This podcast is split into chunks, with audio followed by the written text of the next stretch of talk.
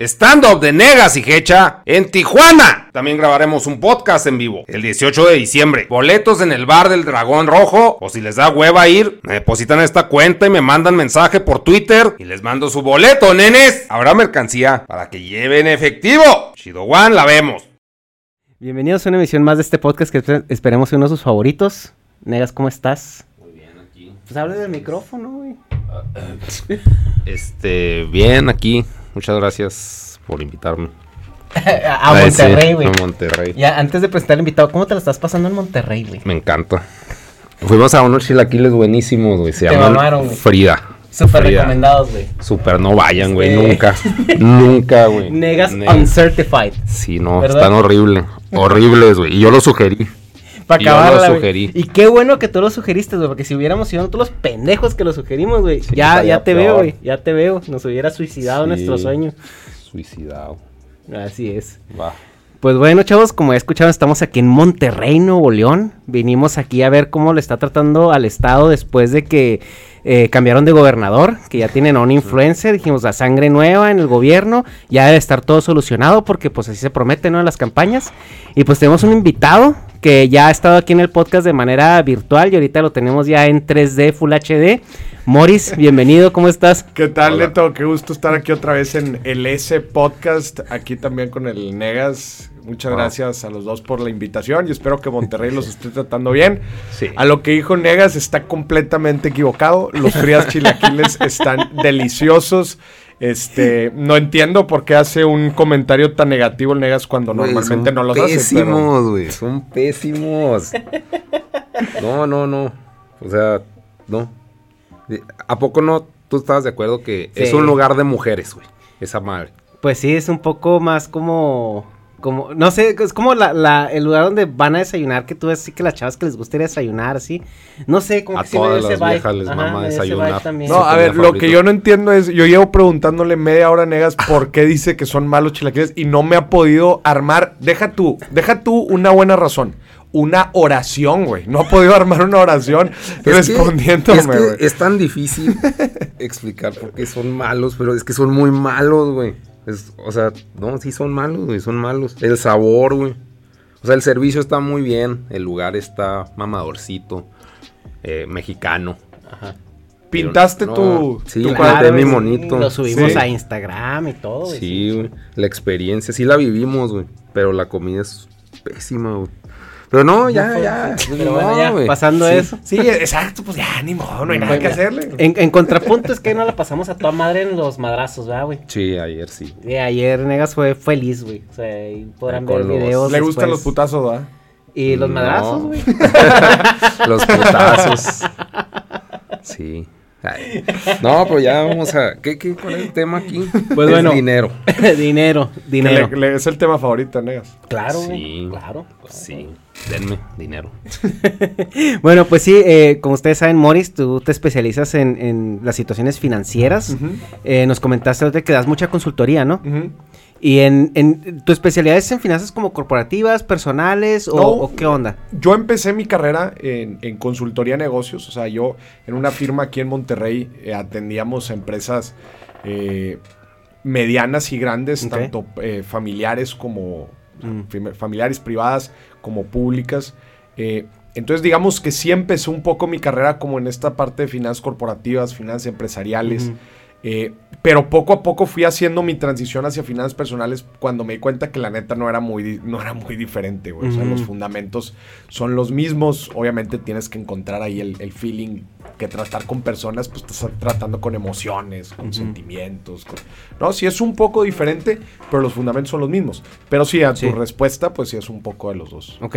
Aquí yo creo que la primera pregunta que me salta en el, en el cuanto a cómo asesorar una gran empresa y una empresa mediana es, eh, lo platicábamos ayer, eh, de que eh, a veces fallan las empresas en poner eh, metas o revisiones eh, en tan corto tiempo, ¿no? O sea, porque debe ser un poco más largoplacista el, el- la proyección financiera, a lo mejor el plan eh, de trabajo financiero.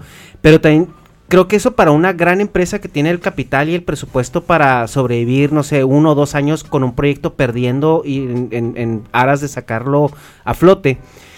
También está el contrapunto de la empresa familiar, donde, donde como que siento que no, de, no hay una capacidad de apostarle tanto a largo plazo, porque pues tienes que mantener una familia, correr con el negocio, o sea, como que los, las metas son un poco más a corto y a mediano plazo, ¿no?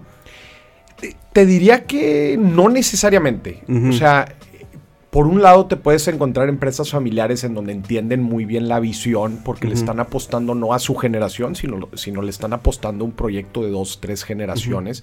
Y como no tienen que rendirle cuentas a alguien Sí. cada tres meses, como se hace en una gran empresa pública, oye, pues no le tengo que rendir cuentas a nadie, me vale si este año no nos fue bien, pero pues no nos fue bien porque estuvimos invirtiendo en una nueva planta, güey. Que esa nueva planta nos va a dar jale para los próximos 10, 15, 20 años. Esa es una empresa familiar. Una empresa pública muchas veces es como tú dices, cortoplacista. Yo necesito dar los números porque si no a fin de año me corren. En una empresa familiar, ¿quién te corre? Sí, pero también la empresa familiar, eh, o sea, estamos Ojo. de acuerdo que eh, el- la, la empresa grande tiene a lo mejor cierto colchón y tiene acceso incluso a lo mejor a más préstamos porque es una empresa más Sí. grande. Y una empresa familiar, tú tienes que sacar gasto corriente, que eso también incluye comer. Claro, para la ojo. familia. No, no- no estoy diciendo que sea la norma ni, Sí. ni siempre funcione así en todas. Solamente estoy, estoy platicando como las diferentes perspectivas que te puedes encontrar allá afuera, güey. O sea, eh, en, muchos casos te puedes encontrar empresas familiares que sí tienen una visión de largo plazo. Estoy completamente de acuerdo contigo en donde la empresa familiar la, perdón, la familia empresaria tiene que comer. ¿no? Entonces te tiene que, te tiene que ir bien, ¿no? Sí. Eh, pero, y, y esto crea una dinámica también bien interesante en las familias empresarias, en donde cuando al negocio le empieza a ir bien, la familia es quien absorbe esas ganancias. Sí. Pero cuando a la empresa le empieza a ir mal, la familia también es la que resiente esas pérdidas, ¿no? Entonces es, es muy importante que las empresas familiares entiendan administrar, ahora como diría nuestro expresidente, la abundancia. Cuando las empresas familiares les va bien, no significa que la familia se lo puede echar todo. Sí. Y cuando a la empresa le va, le va mal, Hay que crear los suficientes mecanismos para proteger también a la familia y que a la familia no le vaya mal, ¿no? Entonces, si tú me preguntas cuál es la principal diferencia entre una empresa pública y privada, o no, no tanto pública y privada, hablemos de una empresa grande y una empresa chica, una empresa chica es muy dinámica, es muy rápida, no hay tantos procesos burocráticos, pueden rápidamente adaptarse a nuevas tecnologías, a nuevas dinámicas. Sí, cambiar de dirección muy ágilmente. En ¿no? general son empresas mucho más ágiles. Tú vete a un gran corporativo transnacional Sí, y trata de implementar un ligero cambio, un nuevo producto y es un proceso de dos, tres años. Sí. Literal. Acá, hoy quieres sacar un nuevo producto, pues si lo empezamos a desarrollar ahorita, igual ya el próximo mes lo sacamos. Ok, va, va, va. Algo también que eh, veo yo en- aquí en Monterrey sobre todo es que es- está muy fomentada la cultura del empresario. Y en sí, lo platicamos en el podcast que grabamos anteriormente, eh, el ser empresario no es nada más eh, anímate y sé tu propio jefe como, como muchos gurús malamente están promocionándolo, ¿no? Y, te- incluso te, eh, te, te subajan cuando, cuando dices, güey, pues que yo soy empleado y a lo mejor no me alcanza la vida Claro, para, te, para hacer. güey. Ajá, pero aquí veo que sí es algo muy. que, que la gente busca mucho. Eh, e- es, ¿Es a lo mejor la zona donde estamos o es una cultura en general en, en Monterrey que, que realmente vayas y busques tu, tu- hacer tu propia empresa? Eh, yo creo que so- son varios factores. Monterrey tiene una historia de mucha, pues de mucho, es- tiene una historia industrial muy grande. Hay grandes empresas, grandes empresarios aquí en la ciudad. Tenemos una alta influencia americana, güey. También estamos muy cerca de la, de la frontera, güey. Tenemos al Tecnológico de Monterrey, ¿no? Que don Eugenio Garzazada la funda como pues el MIT mexicano, ¿no? Otra vez Sí. con mucha con mucha influencia americana.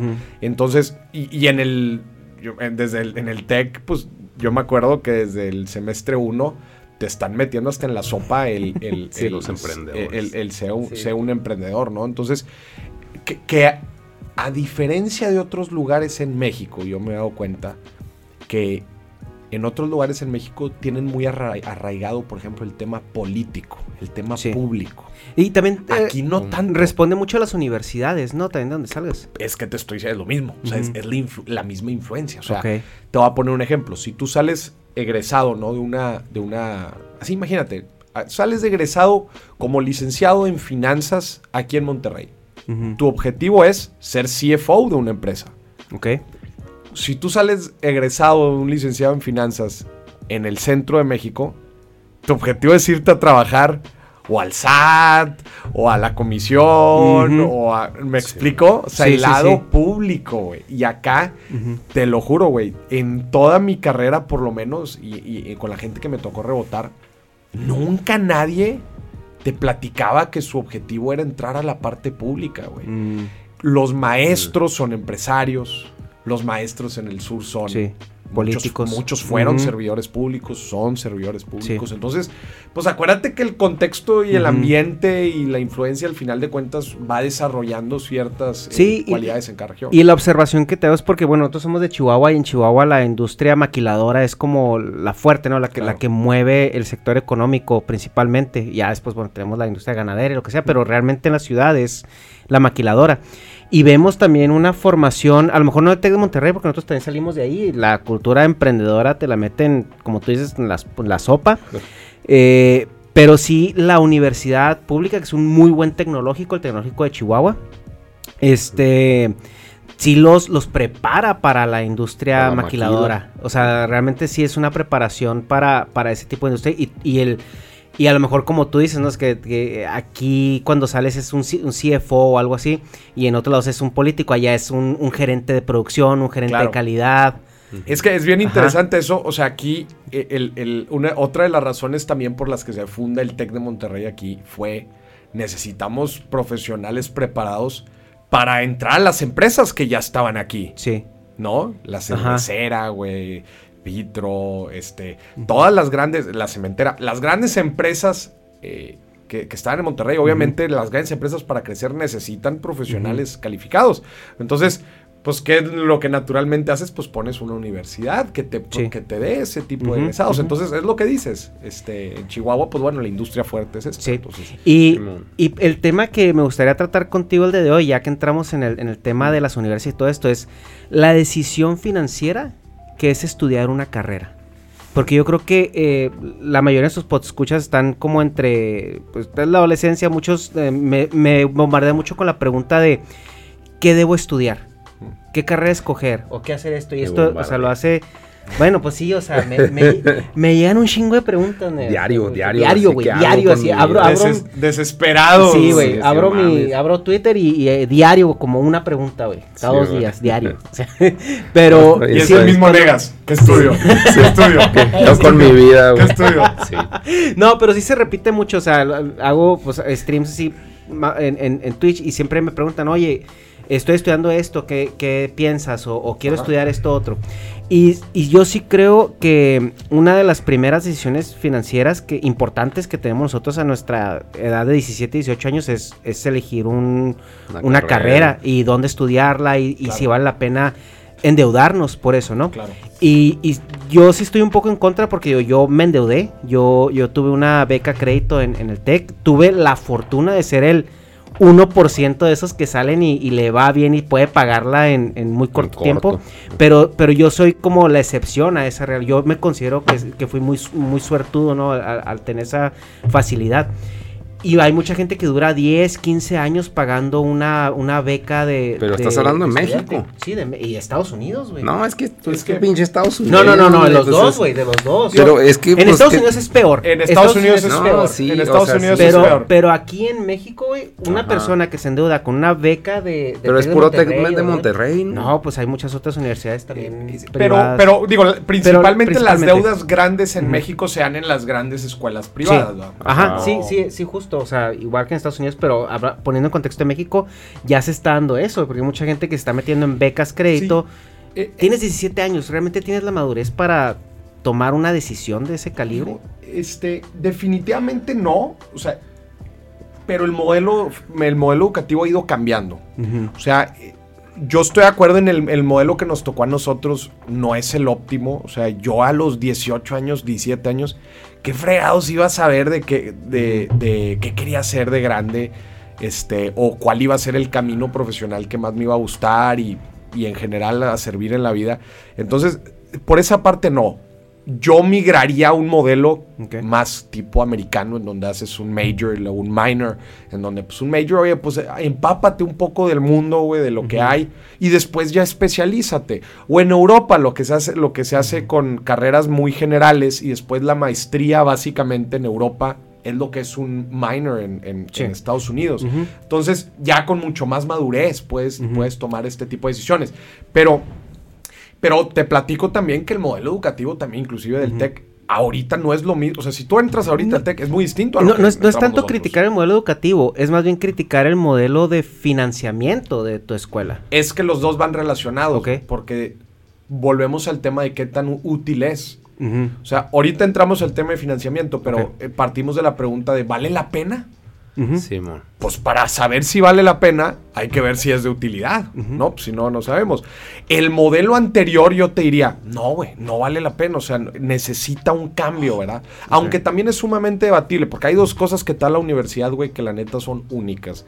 Número uno, te da contactos, ¿verdad? Te, da- te mete a un círculo social, te mete Sí. a un círculo laboral muy importante, güey, que de otra forma no tienes. Sí. Te lo platico porque yo conozco gente que ha migrado de otros países de Sudamérica donde las cosas están muy complicadas, migran y que es lo primero que me dicen a mí en redes, me dicen, Maurice, ¿cómo le hago para entrar a esos círculos? ¿Cómo?". Y mi recomendación, ¿sabes qué les digo literal? Le digo, güey, no te avientes una carrera, no te avientes la carrera completa, pero mete una, dos clases, ¿va? Mete una, dos clases, tres clases y ahí, güey, conéctate con gente. Al final de cuentas las universidades te integran, te integran eh, eh, gente igual de echada para adelante que, que- Ujú. que- que tú, eh, con una capacidad profesional e intelectual al nivel, este, quizás con ciertas posibilidades o con cierto capital que también te pueden ayudar a ti, con ideas en general. Sí. Entonces, eso no te lo va a dar otro lado, no hay Sí. ningún otro lado donde te lo pueda, ¿no? Entonces, contactos. Y número dos, el, esta dinámica de aprendizaje, güey, que en otro lado no lo tienes. ¿En qué, otro, ¿En qué otra dinámica de vida te están, te, te meten en un carrusel, güey? Y te están enseñando cosas. Pa, pa, pa, Sí, es que la universidad no es tanto eh, lo que te llevas, no es, no es tanto que ay, vas a aprender a hacer algo, es más bien te organiza eh, cómo te estructura el pensamiento. pa. Exactamente. Y se Ujú. llama aprender a aprender. Salvo carreras muy técnicas, güey. Sí. Muy, muy técnicas. Que necesitas estudiar eso para ejercer. Un médico, güey. Un mecánico. Un físico, güey. Un químico. Cosas muy técnicas que dices, sí. Un administrador de empresas igual y no tanto, güey. Sí. ¿No? Eh, Finanzas, algo muy técnico, güey, ¿no? Eh, comunicación igual, un poco muy general, ¿no? Entonces, eh, para esas carreras sí te digo, güey, pues sí necesitas, a ver, si te quieres ir a trabajar a Tesla, güey, si te quieres ir a trabajar a, a Facebook, Sí. pues necesitas estudiar Computer Science, güey, y estudiar en una universidad fregona porque ahí, de ahí vas a hacer el conecte. Sí. Simón. Este, entonces, sirve la universidad, pero, pero definitivamente Ujú. que sirve. Los precios de las universidades públicas en Estados Unidos y en Ajá. México se han ido por los cielos también. güey. Pues ¿También en. México? Sí, aquí en México tú ves la, lo- hace poquito. En, ¿Cuánto está el Tec de Monterrey? Monterrey. Pues ahorita que estará pasando un millón, eh, un millón El, de el pesos. semestre está, El semestre está como 100, 120, 120, 130. 130, sí. El semestre, güey. Entonces sí, está pasando en el millón Chihuahua de está pesos. güey. barato a 125. Creo que aquí es aquí y en, y en, y en campus de Ciudad de México es lo más caro, Es como más caro. 140. Está bien, güey. Por nueve- ¿Qué va a decir? ¿Qué va a decirle? Pues bueno, pues y luego, pues que lo pague el que puede. ya, ya. Sí, güey. Es- No, pues sí, es pa- pasadito el, el millón de pesos. Oye, no toda la gente lo tiene. Sí. Pues no, güey. Ahora, y, y eso... Si me preguntas tú, ¿vale la pena endeudarte por ello? Esa es una pregunta todavía más interesante. ¿Vale la pena endeudarte? ujú. Aquí, aquí como yo lo veo. Porque, bueno, eh, un paréntesis antes de, de entrar a la duda, o sea, qué bueno que lo, lo escribiste de esa manera, o sea, porque no estamos debatiendo que si la universidad es buena o mala, porque hay mucha gente que tajantemente dice la, la universidad no sirve. No, no, no. Entonces, sí sirve y justamente por las razones que tú comentas, los contactos es algo este importantísimo y las esferas que chocas, pues es ahí, o sea, ve, por ejemplo, eh, Mark Zuckerberg, eh, eh, Bill Gates, ellos son dropouts de, de, De Harvard. de Harvard. Sí. O sea, ¿por qué? Porque hicieron su proyecto, consiguieron contactos, dijeron, ya no necesito estar aquí, nos vemos Sí, a jalar, ¿no? Pero también, o sea, poner esos ejemplos también a mí no me gusta mucho, güey, Son- porque, ay, Porque son casos sí, contadísimos. Sí, sí, son casos Simón. muy contados. Sí, También no. tienes un Jeff Bezos que, Y que hay- no, o sea, su empresa libro- no le hizo en la universidad. Hay un libro buenísimo que se llama Outliers. Sí Ujú, lo ujú. conocen, ¿verdad? Outliers de este. Ay, se me fue el nombre, güey. ¿Quién es el autor? Este. Que los outliers vienen siendo los atípicos. Se me fue el nombre, pero bueno, para que lo busque la gente. Outliers. Ajá. Este. Que te platico un poco también el rol de la suerte, güey. de- Sí. Dentro de todo Sí, este man. tipo de gente. Y tú, tú definitivamente no puedes tomar decisiones diciendo, eh, güey, Mark Zuckerberg no la universidad. Pues, pues yo tampoco. Simón. Pues no. Y te voy a decir algo también, antes de entrar a la deuda. A mí que me ha tocado lidiar, platicar con muchos jóvenes de diferentes universidades, de diferentes contextos, sí te puedo decir que sí hay una diferencia muy grande entre, le voy a poner un nombre, güey, como un estudiante glo- global, güey Ok. un estudiante global a un estudiante tradicional. ¿Cuál, cuál es el estudiante global, güey? El estudiante global es un estudiante que está conectado con el mundo, güey. ¿A qué me refiero con el mundo? Con las tendencias globales, con qué, o sea, con tecnología y con conocimiento de lo más alto de su rama, güey. Eso es un estudiante global, ¿verdad? Que no está pensando cuáles son las ideas que se están haciendo en México, güey. Que sabe cuál es, qué es lo que se está investigando en un Harvard, güey, en un Yale, en un Stanford. Que sabe eso, eso que está su- y lo está aplicando en un negocio, en... A ver, no es, no es, eh, te pongo también otro caso que, que- que me gusta mucho poner. eh, no, es, no es casualidad, por ejemplo, que, que los, eh, muchos de los dueños o fundadores de grandes empresas de tecnología en México, por ejemplo, ¿de dónde vienen, güey? ¿De dónde son egresados? Mm. No sé. Pues son egresados o de Stanford, güey, o son egresados de MIT, o son egresados de Harvard. No todos. Yo, muchos otros son egresados de México, Sí. pero también trabajaron un tiempo en una empresa global. Por ejemplo, eh, eh, en, una trans- en una gran transnacional, esa, Sí. es, esa, esa gente es gente con pensamiento global, güey. O sea, que está en, en- en lo más alto de- del conocimiento y del, eh, lo que se dice en inglés, state of the art, ¿no? De- de- Sí, del, del conocimiento, ¿no? Entonces, eso te lo da ciertas universidades. Y hay otras en donde sí puedes notar un pensamiento, pues, muy local, muy... Sí, sí me estoy Sí, sí, sí, explicando. Sí, ¿va? completamente. Ujú. volvemos a la pregunta. ¿Vale la pena? Para, puede ser que para nosotros muchas veces, que por ejemplo estudiamos en el Tecnológico de Monterrey, que es de las mejores universidades Ujú. en Latinoamérica, puede ser que para nosotros sea muy sencillo decirlo y muchas veces estamos sesgados, güey. Definitivamente que estamos sesgados. Es como la otra vez estaba platicando aquí en, en mi podcast con una persona que era, güey, la carrera profesional de librito, güey. Sí, la, la mejor carrera profesional. Era de Tijuana, fue a estudiar Computer Science a MIT, fue a estudiar banca a Wall Street, después se pasó a estudiar un MBA a Stanford, se pasó a Colombia a emprender y ahorita está por tener un unicornio en México, literal. Tener una empresa unicornio en México. O sea, su carrera profesional... Sí, y él igual y te puede decir, no, pues es que, no, pues las universidades, ah, pues sí te sirven. Pues sí, güey. Pues tú ya estuviste ahí, ¿verdad? O sea, ya viste, digo, él no lo dice, ¿verdad? Pero Sí. alguien con esa, con esa trayectoria te puede decir, no, las universidades están, están overrated porque no, no sé qué, no sé qué, no sé qué. Y, pues sí, güey, pero lo Ajá. que ya te transmitieron a ti, tu pensamiento Sí. global, el, los conectes que te dieron, eso. Esta persona se sentó con Jeff Bezos, ¿verdad, güey? Sí. Jeff Bezos es inversionista. No llegas con Jeff Bezos si no estás en- conectado en estos círculos, güey. Sí. Entonces, digo, es un poco todo lo, lo que pienso sobre, sobre el tema.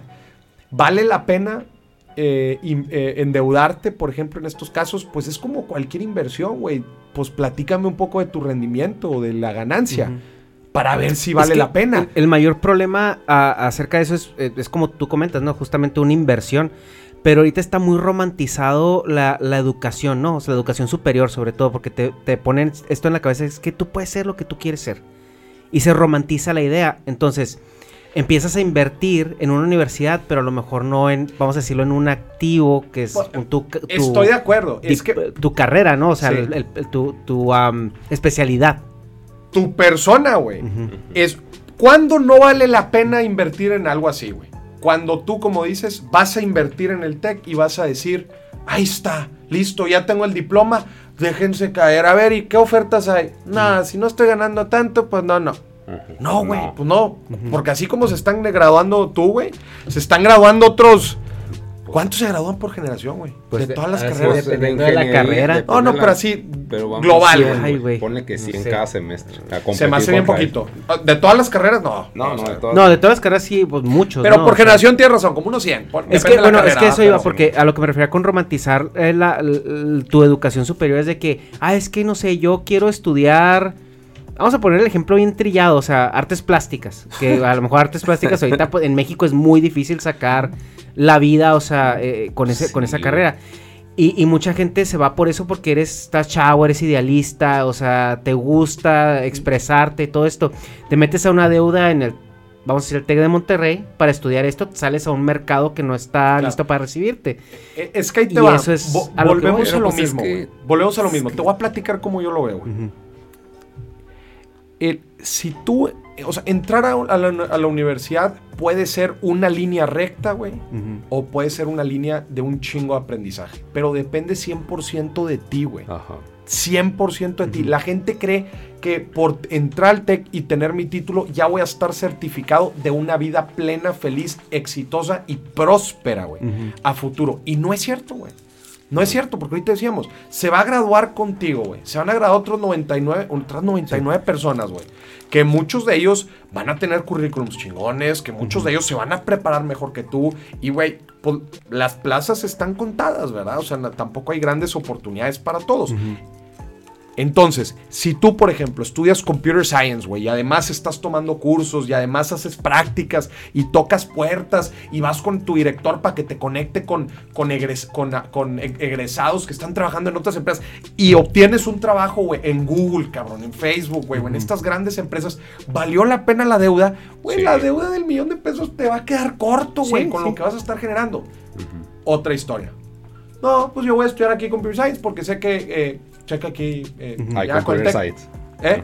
Hay Sí. Computer Science y porque sé que en el Tech tienes oportunidades fregonas. Y ya, no haces nada más. Y nada más estás ahí, ya sea, y aquí, y allá, aquí, y allá, allá. Te gradúas, listo. Ahora sí, Facebook. Ay, no me dieron el jale. Eh, ahora sí, Google. Ah, no me dieron el jale. Ahora sí, esto. Ay, no me dieron el jale. Ah, pinche inversión pitera, güey. Esto de la universidad no jala. Pues no, güey, claro que no va a jalar. Es que pues creo que pues el punto aquí, o sea que ya, ya lo dijeron. Pero, No vayas a repetir lo que dijimos, negas. ok.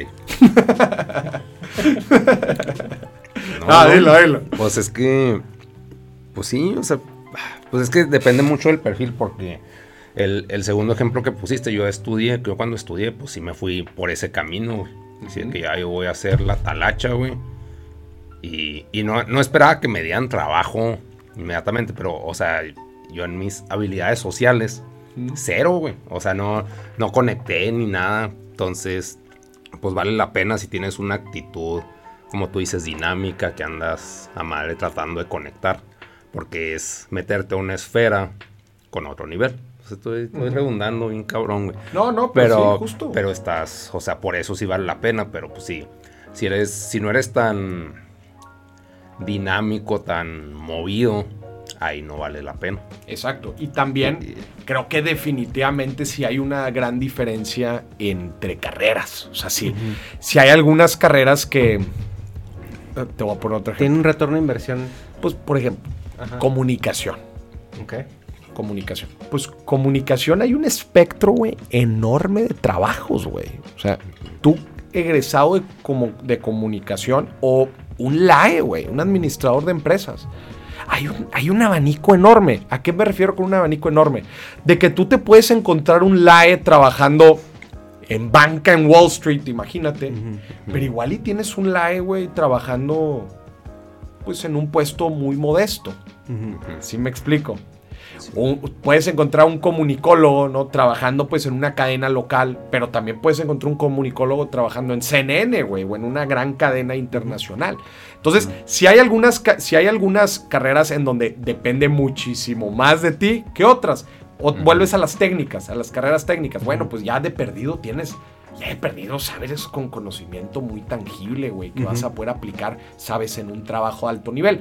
El mejor caso, por ejemplo, es la programación. Pues sabes que a un programador, aquí en México, en est- en Estados Unidos definitivamente mejor, pero en México, pues sabes que como quiera vas a tener acceso a, pues a buenos sueldos, ¿no? Y, y- y no importa si eres muy movido o po- muy movido o poco movido, sabes que el trabajo del programador es un trabajo muy, muy valorado. Entonces también, volteando a ver un poco al mercado laboral, puedes identificar cuáles son las, las posiciones que se están pagando mejor y en donde hay mejores Y oportunidades. también qué tan saturado esté. Definitivo.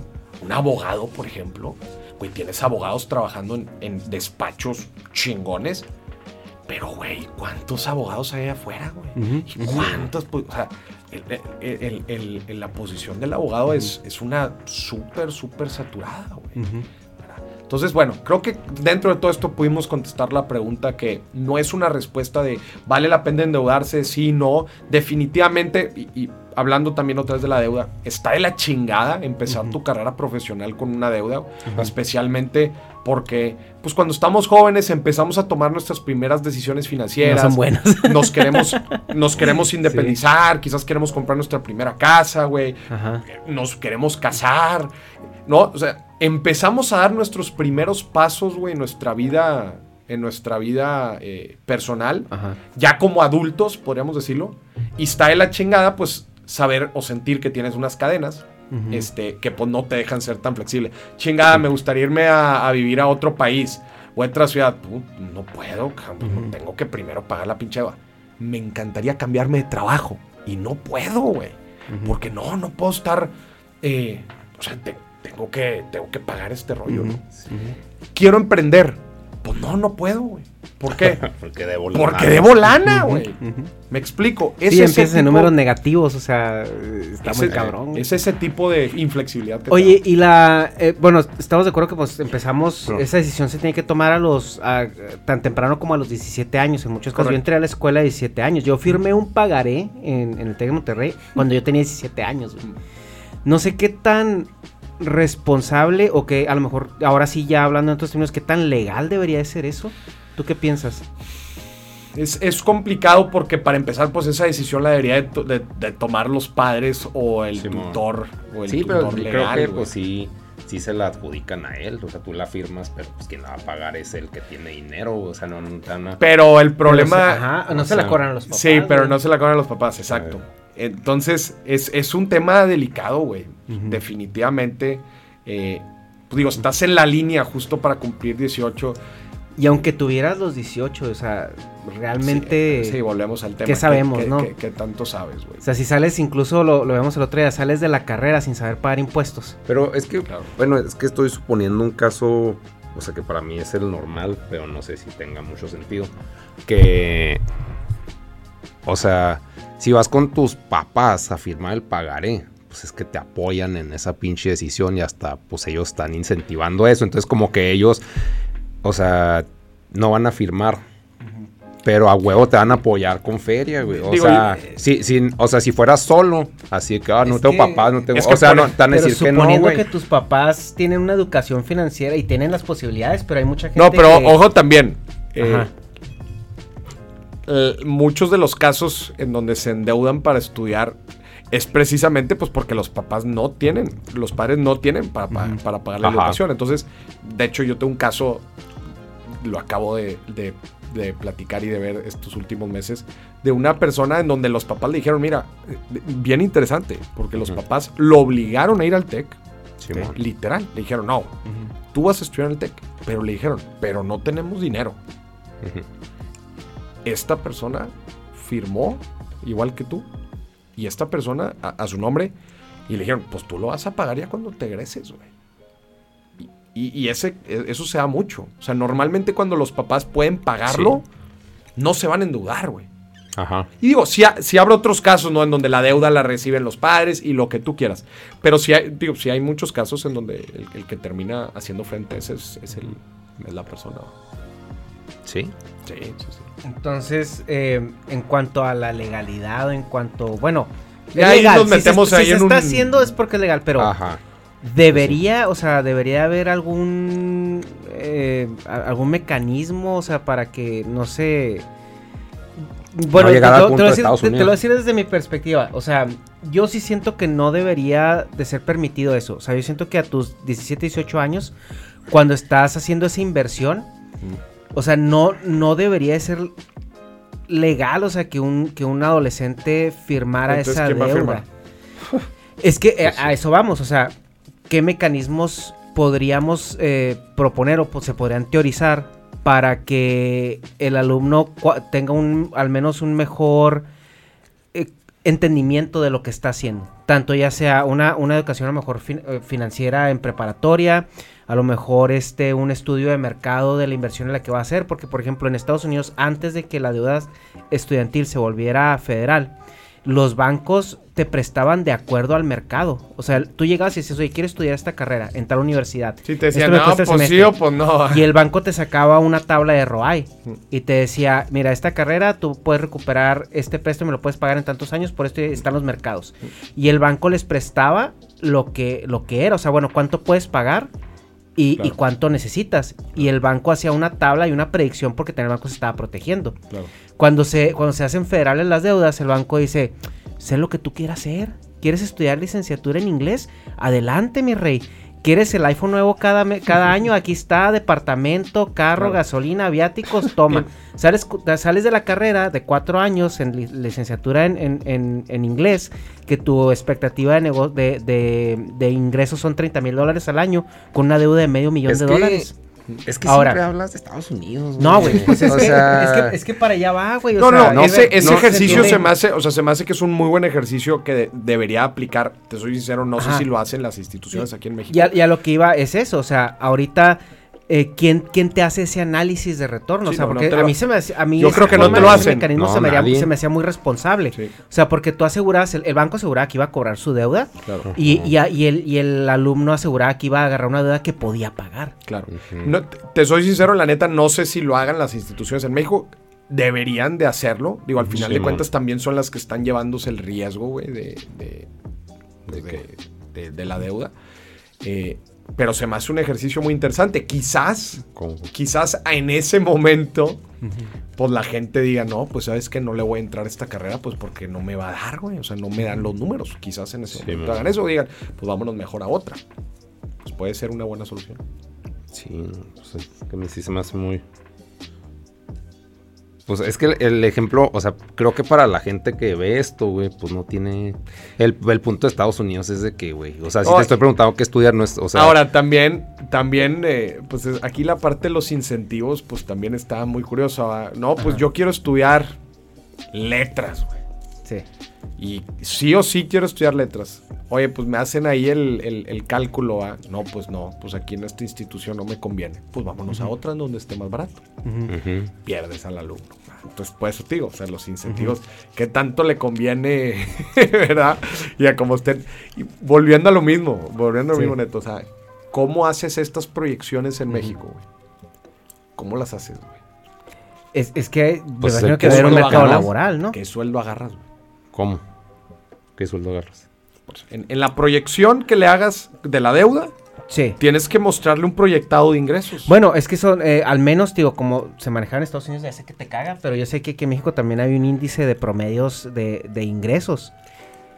Y de, Sí, Y- nada y- más que tendríamos que ser bien cuidadosos, güey. Con promedio de qué?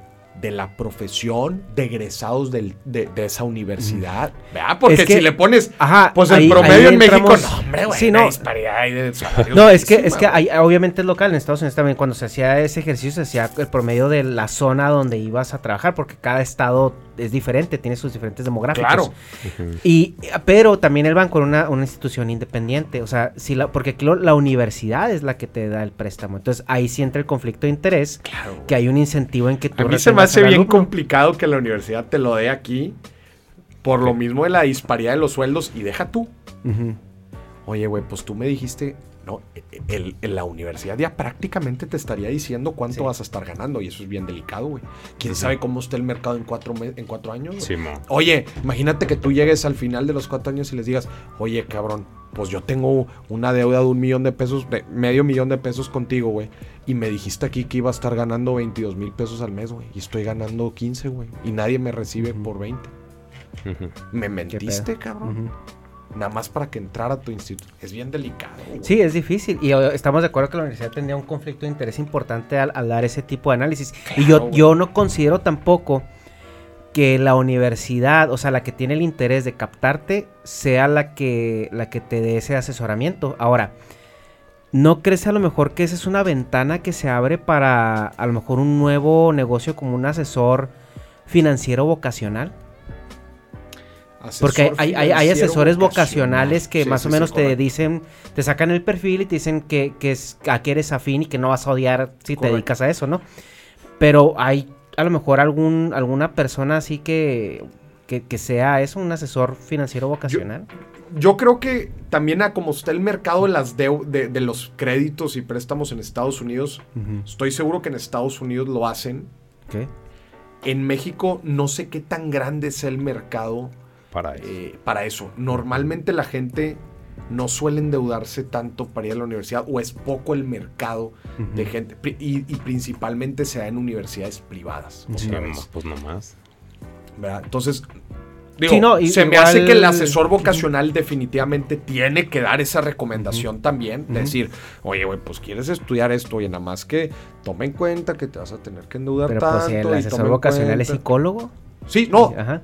de acuerdo. Aquí Sí, en no, México. no te tiene un background. ah, Ah, ah, yo sé, yo sé, ajá. pero bueno, pues en muchos casos debería de tenerlo, Van. O, especialmente, Sí. no, no- no te estoy diciendo que tiene que ser un experto financiero, güey, pero te estoy diciendo Ajá. que sepa hacer el cálculo nada más de, güey, pues mira, regresando vas a estar ganando tanto y pues te estás metiendo en una deuda de 500 mil Sí.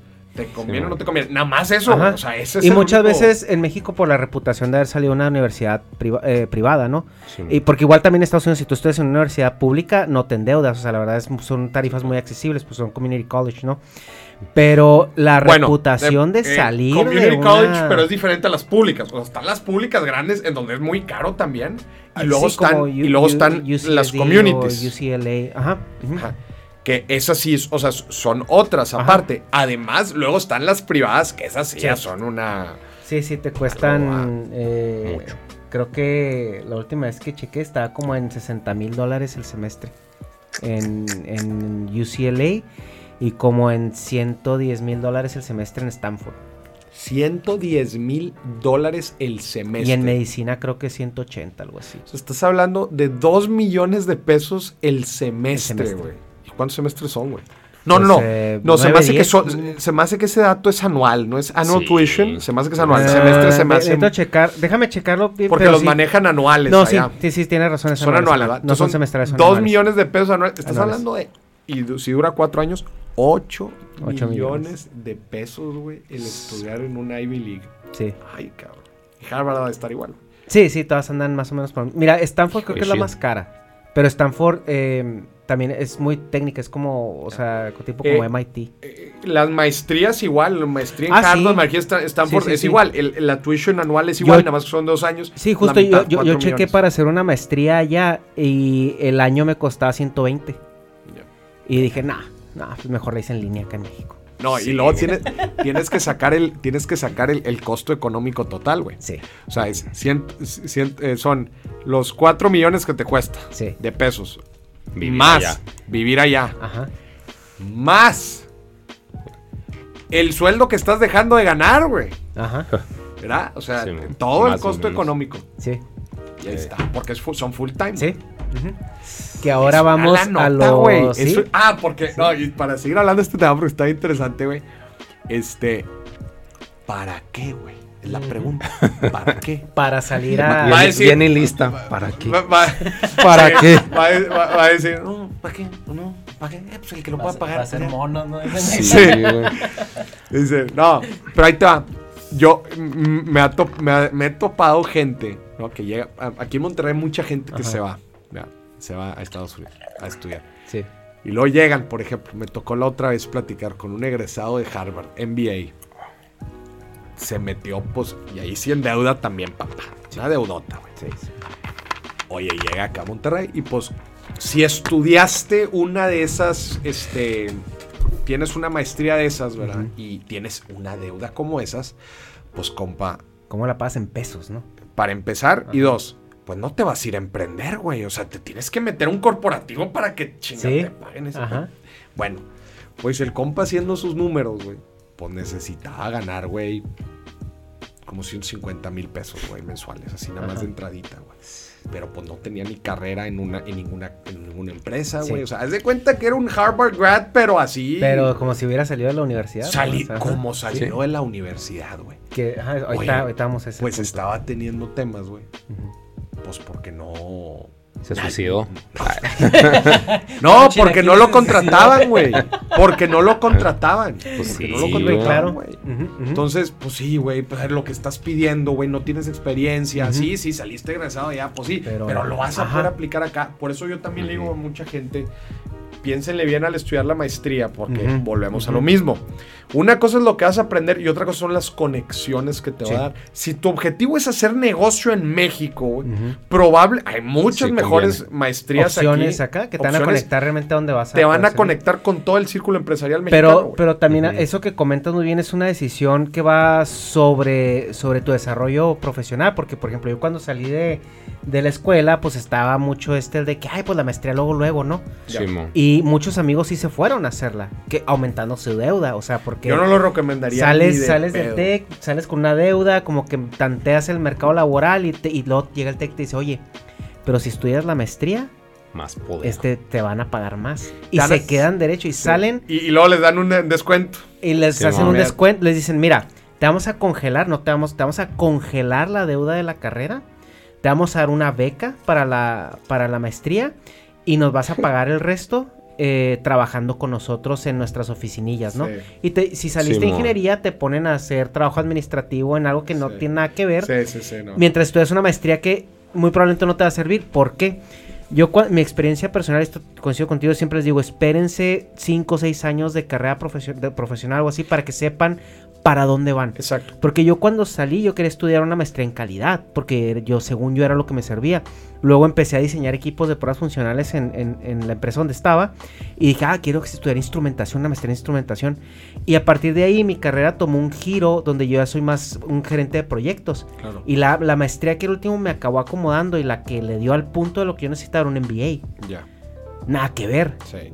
Pero Sí, eso lo descubrí 5 o 6 años en mi Exacto. mi El, desarrollo el- el profesional. modelo americano de, de- de educación, o sea, si, si- yo no lo recomendaría igual ni de pedo, así la gente que se sale. En Europa igual y sí, pero aquí en, aquí en México la neta no.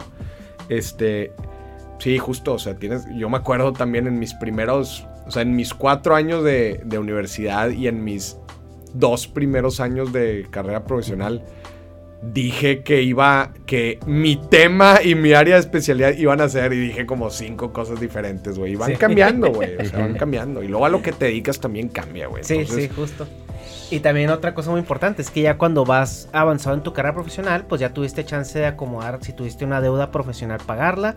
Claro. y también claro, la maestría ya no te endeudas. Claro. O sea, ya buscas algo que Y te en va a el dar mejor y- de los ajá. casos, pues consigues un sponsor, ¿va? Que ese sería el, el mejor tiro, Que puede ser muchas veces tu, tu mismo trabajo. Sí, exacto. En, o- en tu, en, Sí, en la empresa, ¿va? Que te digan, oye, pues estás creciendo aquí con madre, güey, lo estás haciendo muy bien, nosotros te la financiamos y te tienes que quedar, pues normalmente lo que se dice es que te tienes que quedar unos dos un, años. Un, un pro tip. Ahí les va un, pro tip A para ver. negociarla. Muchas empresas te van a. Te van a mugrosear o te van a hacer de largas para un aumento. Mm, Pero si tú llegas y le dices, oye, no me des un aumento, págame la escuela. Sí, Muchas empresas te van a decir, a huevo. sí. Y te van a pagar una maestría. Sí, la capacitación y la educación nunca te la niegan para nada. Sí. Un Y aumento un, así. un puro aumento sí. no te lo llevas a todo tu trabajo. Es correcto. pero la maestría Estás es tuya. en ti. Sí, chingón. Qué, bon- qué bonito. Negas, Sí. platícanos algo, güey. Has estado bien callado, güey. Pues, ¿qué les Por cuento, ejemplo, tú güey? Negas, y, y ahí les va. Negas se graduó de ingeniería y una ingeniería bastante complicada. O sea, yo ¿Cuál? cuando entré Eh, Altec, sistemas la- electrónicos. La carrera no alfa era ingeniería en sistemas electrónicos, que es como programación con electrónica, Sí, mo. ICE. Sí, ya no existe. ¿Qué Sí. generación eres? No, pues, ay, no sé. 2008, 2009, ¿no? No, o sea, pero Sí. tú eres 8. No, o sea, eh, tu, tu año de nacimiento. Ah, 84. 84. Tú eres 8-4. Eh, y, y era una carrera bastante complicada. Y, y Sí, realmente ¿no? la ejerciste muy poco, pero yo sí noto en ti, sobre todo cuando platicamos y nos regresamos, que tiene una mente muy de ingeniero. Sí. ¿Tú cómo, cómo evalúas, o sea, no Es que- dedicado entre comillas a lo que estudiaste? Es que yo le tiré mucha caca al TEC de Monterrey mucho tiempo porque yo sí lo odié. O sea, para mí no fue práctico porque yo no tengo pues, una buena actitud de, pues, de conecte. O sea, tú cuando... Es que ya, ya hemos hablado mucho de eso en, en podcast, pero... O sea, tú que, que estabas trabajando en Ford... No, en Ford, ¿cómo se llama? En, ¿Cuál de en? Terceramic, ¿no? ¿O en dónde trabajabas? Al Ford, principio, en, en Ford. Y que de ahí te vio un profe y que te Sí, consiguió un jale más chido. O sea, sí, sí se conectó más pues, con, con el círculo laboral de la carrera. Yo no, güey, me la pasaba en el laboratorio valiendo pito. O sea, ahí eran mis pinches sábados y, o sea, era muy matado. Sí, pero lo, lo social, pues que, o sea, como que me hubiera gustado que me dijeran, pues lo que estamos hablando ahorita. Si no eres social, salte a la chinga aquí. Porque, o sea, pues no lo aproveché bien, güey. No saqué contactos. Este, para lo que me sirvió el Tec de Monterrey fue para trabajar en Subway, porque pensaban que era fresón. Y así de que, ah, en no. Subway. Sí, así de que, oh, es fresón, es del Tec. Así de que, güey, o sea, Y trabajaste en el corporativo Subway. no, güey, o sea, como artista de sándwich, güey, o sea, pinche empleado, güey, pero, o sea, es, es como gag decir que para, para lo único que me sirvió. Cuando entramos a la, cuando entró a la maquila, pues prefieren técnicos, güey, porque son más baratos y, o sea, un ingeniero, creo yo, en Chihuahua, no ingenia, güey. Ejecuta cosas que ya están hechas. O sea, no, no llegas a crear nada. Eso, Entonces- eso que acaba de decir eh, Negas es es súper, súper importante, güey. También, dependiendo tu industria, güey, tienes que saber lo que yo platica ahorita. ¿Dónde está el state of the art de tu industria, güey? Si eres programador, ¿dónde está el state of the art de, de- de tu industria, güey? O vete a Nueva York o vete a Silicon Valley, güey. Ahí está la papa de la papa. Si estás, si estás en otro lado del mundo, bueno, ahorita ya con el Sí, tema remoto, lo que tú quieras. Pero creo que me explico, ¿no? O sea, Sí, sí, las empresas top notch de, cada industria, si estás trabajando en ellas, estás creando cosas. Si no, solamente las estás des- eh, so- solamente le estás dando seguimiento o creando cosas secundarias. Pero eso es para todo, güey. O sea, un, un diseñador de modas. Sí, ¿no? Un diseñador de modas. Oye, ¿a dónde te vas a ir a aprender la papa del diseño de moda? Vete a Milán, güey. Vete a París. Vete a- otra vez a Nueva York. Vete a, a- al top notch de tu industria, güey. Entonces, obviamente, si estás desarrollando en otros lados, pues es muy poco pro. Digo, otra vez, no tiene nada de malo, güey. O sea, solamente estamos hablando de un poco de cómo te podrías ir desarrollando mejor en tu carrera profesional, güey. Yo siempre, yo siempre lo vi así. O sea, tienes que estarle tirando, pues, a aprender. Y vete un rato y aprende. Y después vuelves, güey. Vuelves y ahora sí ya con el conocimiento global, güey, de haber sido un estudiante y un trabajador global, güey. Ahora sí, Sí. vienes a aplicar todo, güey. Sí, pero pues es que también esto que estamos que hablando se estamos me hace viendo- bien pinche con presupuesto, güey. No, aparte O sea, del pero, pues, presupuesto, un- también ya analizándolo de una perspectiva más adulta. O sea, como que ahorita nosotros ya cuando analizamos las cosas no es, no es al calor del momento, así como que nos sentamos un pero, poquito pues, y con sea- cabeza más fría lo, lo hacemos, ¿no? Pero, Pero, es pues, que cuando- también, o sea, como que, que estamos cayendo, o sea, pues con eso que, que dijiste de que, pues qué carro me conviene, y lo, no, pues un Ferrari. Porque van a madre. Y así es que no me alcanza un Ferrari, pero ese te conviene. Dice que pues, sí, güey, no me alcanza el Ferrari, güey. Entonces, Pero no, Pues- tampoco lo estamos viendo tan así, güey. o, o sea, por que- es que estás diciendo que, pues, o sea, vete a, a ¿qué? A Valley, así que, güey, pues no. O sea, No, no, no, negas, pero no, a ver, Pero no, o para sea, un programador, güey, no te estoy diciendo que, o sea, por, por eso les dije, no, no estoy diciendo que te vayas allá. Lo que estoy diciendo es, trabaja en una empresa líder en su industria, güey. Y no tiene que ser un Facebook, no tiene que ser un Google. Hay muchas empresas líderes, este, desde trabajar en un Cisco, güey, que es líder en, en- en lo que hace. No. Tampoco te tienes que trabajar a un Apple, güey, pero Pero mi punto es de que hay gente que pues no va a tener la movilidad, güey, ni los medios para hacerlo. O sea, sí suena muy bonito y muy fácil, pero pues si no tienen feria, o sea, ahí sería pues más bien cómo consiguen la feria para hacerlo, porque, o sea, sí es una buena solución, Digo, pero necesitas tener el irte a recursos para hacerlo. el irte a trabajar a un lado no es de comprar nada, güey. Pero Sí, pues es cambiar tu vida, güey. O sea, este güey ya es otro cabrón porque vive en Estados Unidos, o sea... Sí, pero eh, lo te que voy. cambia todo, digo, güey. estamos hablando específicamente de la profesión del programador. ¿verdad? Este, en donde hay una demanda brutal en empresas de todo el mundo por los programadores. Digo, creo que nos estamos clavando mucho Sí, a, sí. un, a un mismo Si ejemplo. estamos yendo acá al go-to de Pero yo, las yo sí creo ¿no? que, que especialmente en esa área en donde hay muchísima, pues, muchísimas posibilidades, otra vez, no estoy diciendo que te vayas a, pero inclusive aquí en México, güey, pues, hay trabajos muy chingones en estas empresas top que los puedes conseguir, güey. Sí. Pues sí. pues es que sí, que ahorita comentabas del trabajo de los programadores, pues sí, los programadores es una, es, es una carrera que ahorita tiene bastante cabida en casi todos lados. Sí. Pero, ¿qué hay, por ejemplo, cuando estudiaste una carrera y sale, o sea, que, que no tiene No, nada más antes de que pasemos a ese tema. Ajá. A mí me acaba de contratar el mes pasado, güey, una empresa, son unos rusos, güey. Ajá. Ajá. que están en Silicon Valley. Son unos rusos que su trabajo, güey, es. O sea, lo que es una startup, que el jale que hace su startup es eh, a facilitar, facilitar el conecte entre profesionales de TI no recién egresados, ya con un poco de experiencia y conectarlos con las empresas más chingonas de tecnología. Haz de cuenta que si tú eres programador, contratas los servicios de estos güeyes, ya se cuenta que estos güeyes ya tienen una bolsa de trabajo, ya tienen el tema de las visas, ya tienen todo. Entonces tú los contratas y estos güeyes, haz de cuenta que Simón. te conectan, güey. Ujú. Te ayudan con tu CV, te ayudan con las aplicaciones, te Sí. ayudan con todos. Te pagan, eh, eh, cobran su, Sí, eh, su fee. cobran un fee. Pero literal, güey, o sea, se están creando. Ujú. Para los mexicanos es mucho más sencillo que para otras nacionalidades. Este, entonces, hay empresas que ven esta gran necesidad y dicen, güey, el que le sepa la tecnología, güey, tenga algo de experiencia, o sea, no sean juniors, sean más eh, niveles seniors, Ujú. Estos güeyes te conectan, literal. Sí, pues son carreras, como te digo, son carreras que tienen ahorita mucho eh, Pues, lugar, ajá, mucha demanda y, y puedes llegar. Sí, tío, claro. Sí, hay otras que definitivamente no. Ajá, y ese es el problema, ¿no? Porque es, es hacer la inversión con cabeza, o sea, no es este, por ejemplo, eso te decía que pues eh, compras un terreno y luego te instalan una gasera enseguida y pues ya el valor del terreno te lo mandaron a la fregada. Sí. Pero, o sea, y, y, y también es eso, es el estudio, precisamente lo que hablamos al inicio, el estudio de mercado de lo que te vas a dedicar, porque Claro. es que hay carreras que, y, y discúlpeme, pero mi percepción o mi opinión muy personal es que pues están muertas, güey, o sea, que no vas a salir, a o sea, va a ser más como hobby claro. o algo así, o le vas a Sí, apostar a ser, hay- tú un unicornio, güey. Ahí te va, ¿qué es lo que yo opino de ahí?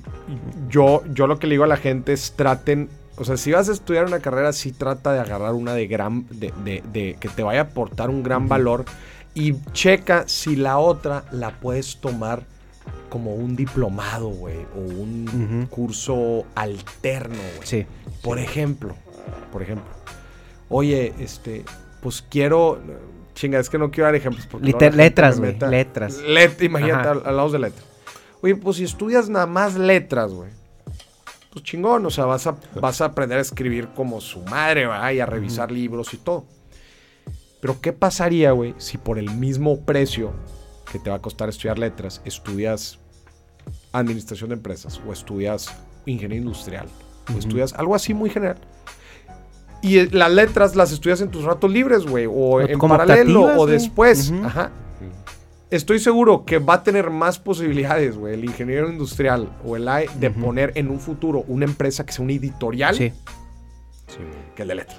sí, sí, sí. ¿Sí me explico? sí. Entonces, hay ciertas carreras que sí Ujú. son de alto valor y hay otras que no, o sea, que, que, que no, no que se- no son de valor, güey, pero que no aportan tanto en la parte económica. No, es, es que hay que decirlo como es, güey. O sea, no es de que, no es de que sea eh, carreras inútiles o lo que sea. El, el problema es de que la educación universitaria es realmente una inversión, güey. O sea, es como tu apuesta para una Claro. movilidad social. Exacto. Y te voy a decir un ejemplo también que me tocó vivir, güey. Yo conocí un, un, un señor, güey, que a su hijo le decía, ay, papá, es que no sé, no sé qué estudiar. Y se quería meter a diseño industrial. Ok. Diseño industrial. Dice, que, es que, pero es que no estoy seguro. Entonces, pues yo creo que eso es más o menos lo que me late. Le dijo, le, le preguntó, ¿no estás 100% seguro de lo que quieres estudiar? Y le dijo, la neta no, sé ingeniero industrial. Así, güey. Si no estás 100% seguro de lo que quieres estudiar, métete ingeniero industrial. Ya después, vuélvete lo que tú Sí. quieras. Pero palomea ingeniero industrial. Ujú. Así. Sí. es- Y ahorita se dedica a otra cosa, güey. A otra cosa que Sí. no tiene nada que ver con ninguna de las Es dos. que la ingeniería industrial lo, lo dirás, parece, parece broma, pero es que es cierto, es, es una ingeniería muy general, Pues es güey. general, güey. Te va a ayudar Es para lo que quieras. muy Pero general. está bien, Nosotros- porque te ayuda no, para lo que quieras. El, el, el- ¿cómo es el, el, el buleo eh, de ingenieros? Es que un ingeniero industrial es un licenciado con es casco, un güey. licenciado con casco. Ento- pero es, es en la forma en que son personas que están, eh, Güey. son versátiles. Sí. O sea, es- Y yo me acuerdo cuando yo es estaba en prepa. General. Cuando yo estaba en prepa y me preguntaban mis hermanos, ¿qué quieres estudiar de grande? Yo, yo, yo preguntaba, pues, ¿qué se estudia? va?" Y me decían, pues, no sé, lo primero que puedes responder es, pues, ¿qué te gusta? Ajá. Y yo le decía, pues, me encanta viajar. pues, ahí no hay algo de turismo o algo así, azafato o algo así. Sacas, o sea, también es bien complicado cuando eres chico. Entonces, Sí. yo no, yo no, ojo, yo para nada eh, digo que estas carreras muy generalistas, tipo un, la- eh, tipo un LAE, tipo un ingeniero industrial, este, son malas para nada, güey. O sea, es para la gente que simplemente no, No sabe por Pues dónde no, va. Ajá. todavía no está tan segura de tomar Sí. una decisión y que ya en un futuro hará una maestría en algo, entrará a trabajar en una industria que le guste, hará lo que quiera. Pero por mientras, estudia algo de valor. güey. Sí. No, yo no le veo problema a eso. Entonces, la, la conclusión, chavos. Pues ya lo hemos dicho mil veces, güey. Este, pues estudien algo que, pues bueno, lo que acabas de decir es, pues de acuerdo al mercado y a dónde te vas a mover. Si no te quedes, o sea, si no eres movido y te vas a quedar en la ciudad, pues ve de que hay trabajo. En pues, la ciudad. Ajá. Y ya, pues la conclusión. Así Y, es. y lo de que pues la pinche inversión de las escuelas privadas, pues si no eres movido, no te metas a una escuela privada por la deuda que vas a... O sea, Sí, no Sí. tanto, no, no lo cerraría como que si eres movido. O sea, lo, lo cerraría como a si no vas a aprovechar todo el ecosistema que se genera este, Sí, y todo lo que te puede aportar esa, esa institución. Muchas veces Sí. no es nada más el conocer gente, sino es, güey, si en esa universidad sabe, tú, imagínate, tú eres un químico, o sea, quieres ser un químico, este, quieres ser químico, ¿no? Y decir Heisenberg, güey. ¿Quieres pero eres, pero eres así, güey. Eres cero extrovertido. O sea, eres Sí, tú y tu rollo. No hablas con nadie. Pero sabes que, pues, en esa universidad güey, está un doctor, ¿verdad? Súper reconocido y que tiene una experiencia brutal en no sé dónde. Entonces, pues, tú te metes y buscas explotar ese conecte, güey. Ujú, Ah, pues ahí sí, sí, Ese tipo de cosas sí, sí te van a servir, güey. Oye, que quieres entrar a trabajar a tal empresa y sabes que esa empresa recluta en esa universidad, ah, pues aprovechate, apaláncate, relacionate con los de la empresa, haz los procesos de reclutamiento. Pues ahí sí jala, va. Entonces, También otro consejo que yo quería darles, porque a mí me sirvió mucho, yo vi mucha gente también purgarse en ese, en ese proceso, es que estudien en una, en una preparatoria técnica o que tenga Mm. programas de, de capacitación en lo que ustedes creen que les gusta. Porque yo estoy en un Cebetis, es una, es una preparatoria completamente técnica, y vi gente que entró conmigo que dice, güey, o sea, me di cuenta que este pedo no, no es para mí. Me Sí, o sea, y, y gente de, que salió de mecatrónica que se fue a estudiar filosofía, güey, o sea, completamente 180 grados. Sí. Y otra gente que dice, si es lo mío, o sea, es que me di cuenta que la mecánica no se me da, entonces ya me voy a electrónica, o me di cuenta que la electrónica no se me da, me voy a, a mecánica. Entonces Sí, sí, eso te ayuda mucho también a definirte, o sea, a ver si lo odias o medio lo amas o lo amas completamente. O sea, en mi caso sí fue una situación que sí me enamoré de la carrera y le seguí con la ingeniería.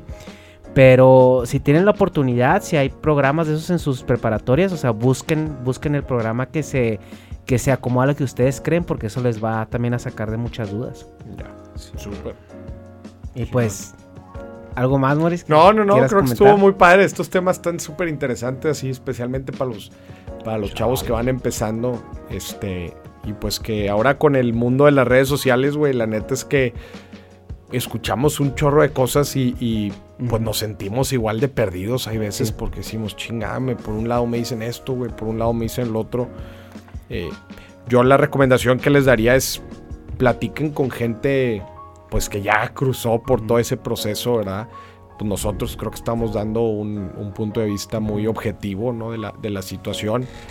Y no importa si en un futuro quieres emprender o quieres llegar a ser un, un ejecutivo en, en lo que sea, este, Y que no se encandilen también por los casos de, de, entre comillas, éxito, ¿no? Porque es lo que, justo. digo, vean más de una perspectiva más holística, más estadística, Sí. porque los casos de éxito te los ponen en, 100%. en todos lados. güey. 100%, o sea, que no llegue una persona y te platique su historia y te dislumbre y digas, eso es exactamente lo que yo quiero hacer.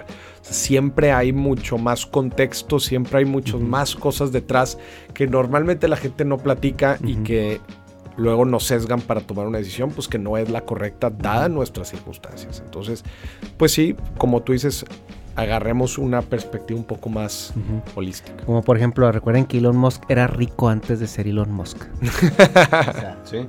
sí, güey, sus, sus papás eran ricos, güey. Hay un video cuando él está bien chavito antes de que se pusiera pelo y quijada, donde está este bajando, está, bien chavito, güey, como 20 años. Dice, no, acabo de pedir este carro y me lo están entregando. Es un carrazo deportivo que se lo están dejando así la grúa en la puerta de su casa cuando era un chavito. Y, y eso es algo que ahorita no se cuenta, ¿sí me explico? Que, Claro. O sea, ya el hecho de que eh, Bill Gates y estos güeyes estuvieran en Harvard ya te dice mucho. Claro. No, y Bill Gates, hay, hay una historia bien interesante de Bill Gates, de hecho la platican en el libro Outliers, de, de, de cómo también la suerte tiene un papel bien Sí. importante. O sea que Bill Gates, Bill Gates, es, chécate este dato, güey. Bill Gates estudió preparatoria, güey. En la única, en, en una preparatoria que a 100 metros había un cent- el único centro de cómputo en Estados Unidos, que en ese entonces tenía una de esas computadoras así de un cuarto. de un cuarto, entero, ajá. De, de Lo 5 que- megabytes. Lo ¿no? que le permitió, güey, por años estar usando la computadora. Ajá. Sin, sin restricción.